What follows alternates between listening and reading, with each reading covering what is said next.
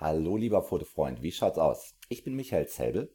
Ich bin hier äh, immer noch in China und hier ist alles sehr, sehr laut und die Leute sprechen mit einer sehr lauten Stimme miteinander und deshalb bin ich jetzt auch komplett heiser.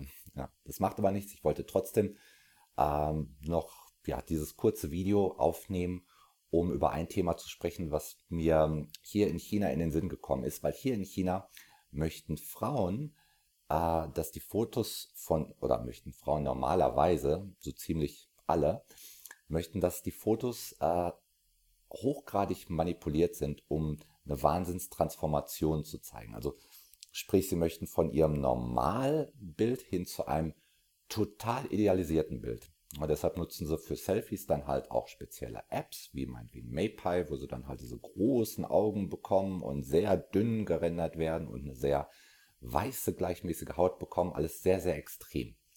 In anderen Ländern ist das vielleicht nicht so extrem, aber so ein bisschen schwingt halt fast überall mit. Frauen möchten eine Transformation von ihrem Normal zu einem besseren Normal.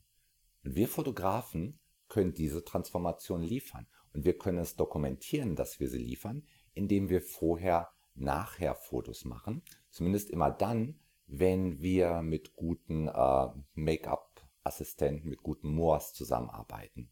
Ja, dann können wir Transformation dokumentieren.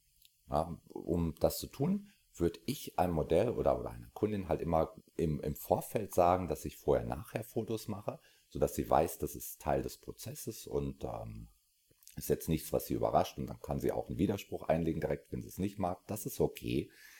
Ansonsten ähm, würde ich ein, äh, ein Vorher-Foto schießen und würde äh, ihr das sofort zeigen. Also nicht warten, sondern direkt das Foto zeigen. So einfach ein normales, hübsches Foto, was sie auch als, als Selfie schießen würde. Jetzt nichts, wo ich versuche, irgendwas schlecht zu machen. In dem Moment ähm, ist es für sie in der Regel okay. Sie sieht ein normales, gutes Foto, was sie auch auf Facebook posten würde. Das ist damit akzeptiert. Da fühlt sie sich erstmal gut mit. Wenn sie dieses Foto als allererstes zusammen mit dem Nachher-Foto nebeneinander sehen würde, dann wird sie es vielleicht nicht mehr so gut fühlen. Dann wird sie sich nicht gut fühlen. Von daher zeig's ihr sofort. Und dann, wenn Make-up und Styling drauf ist, dann machst du das Nachher-Foto. Beide Fotos äh, hochkant, Porträtorientierung äh, und nur ihr Kopf. Ich bastel die beiden Fotos dann teilweise noch in ein Foto, was äh, hinterher aus dem Shooting rausgekommen ist, eine Endszene und äh, präsentiere das in meinem Portfolio oder präsentiere das halt äh, potenziellen Kundinnen oder potenziellen Modellen.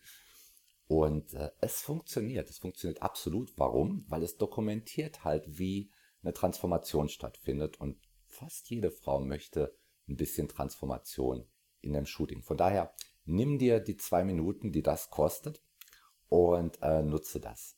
Wenn, wenn du eh schon ein Shooting machst. Ich finde, falls du es nicht machst, dann, dann, dann, dann verschenkst du da was. Von daher, ich wünsche dir für dein nächstes Shooting, möglichst mit Vorher-Nachher-Fotos, viel Spaß und gut Licht noch.